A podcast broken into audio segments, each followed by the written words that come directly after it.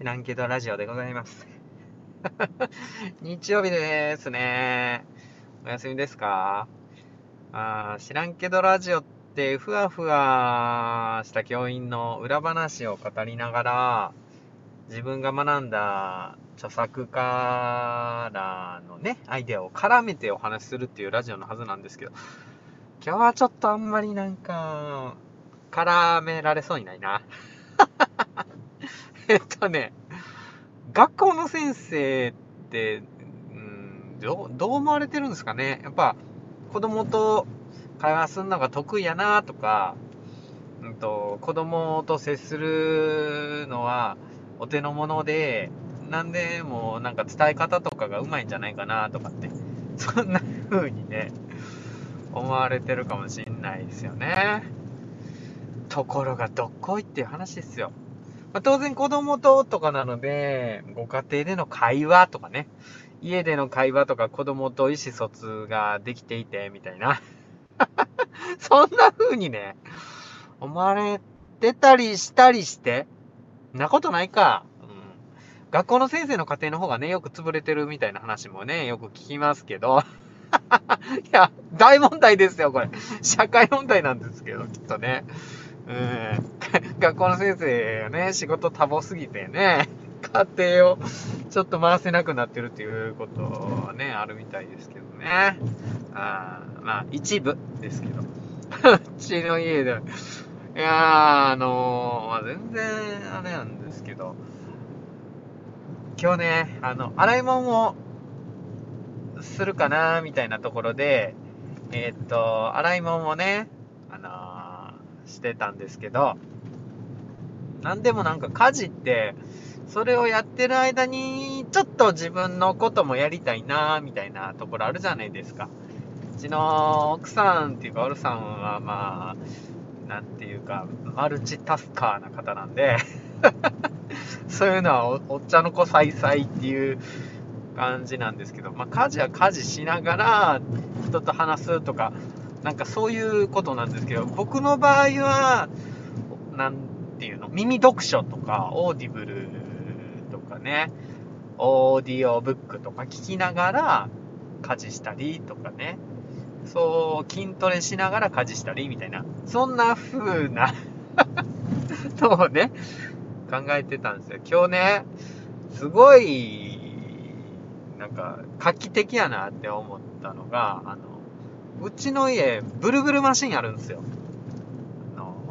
地面の下に置くタイプなんですけど、そこに置いて、その上に乗ってブルブルブルって揺れるやつ。うん、え結構あの、あそことかないですか？フィットネスクラブとかにも。ないんかな？もう廃れた？とにかくすげえ振動で、筋繊維をブチブチブチブチ、その振動でもって、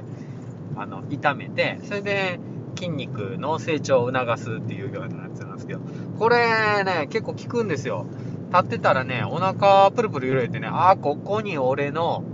俺のお肉がここについてるみたいなのが めっちゃよくわかる。お尻揺れたりね。ふくらはぎの、そこがプルプルプルって揺れたりね、してね。お腹が揺れるときちょっとショックなんよね、あれね。もう、それで痒くなってきてね、そこのプルプル揺れたところが痒くなってきて、ああ、血行が良くなってきたんかなとかってプラスに捉えたりはするんですけど、そうや。それに乗りながら俺洗い物したらええんちゃうのって思って、それで、そこに、炊事場のね、うん、その立つ場所に、それを設置して、洗い物しようとしたんですよね。お分かりですか？あの、失敗したんですよ、もちろん。まあ理由は簡単ですよね。あの、大体洗面所の設計って高さは、うちの奥さんに合わせてるんですよ。で、オールさんの身長はまあ僕より10センチぐらい低いですから、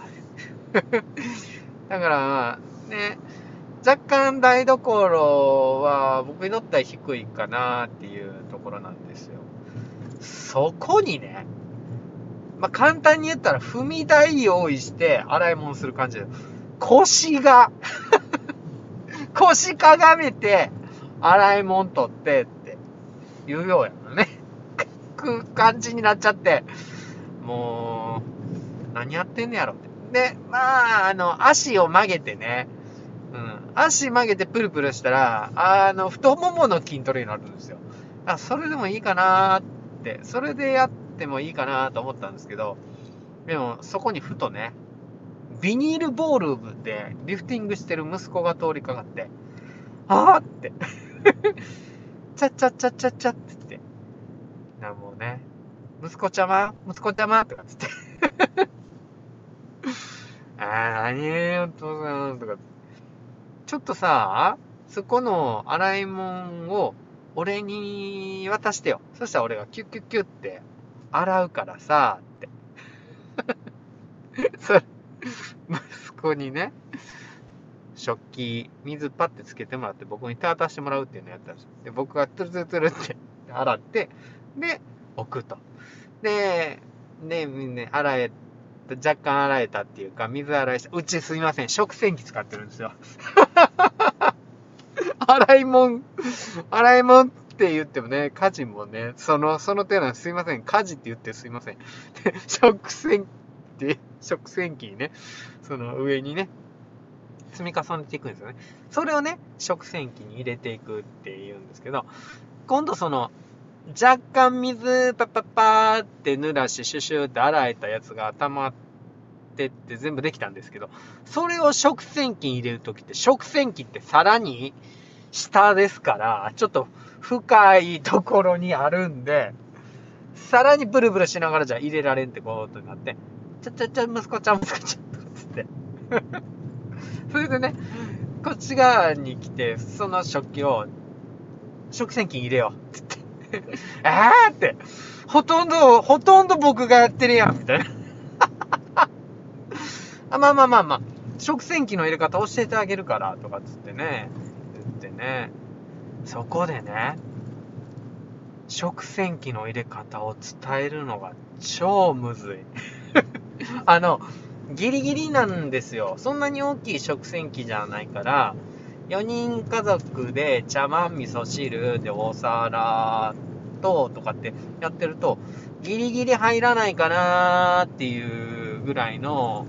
容量なんで、結構シビアな形でね、入れていかないとぴったし入んないんですよね。それで、あ、その茶碗は真ん中のところにあるやろって。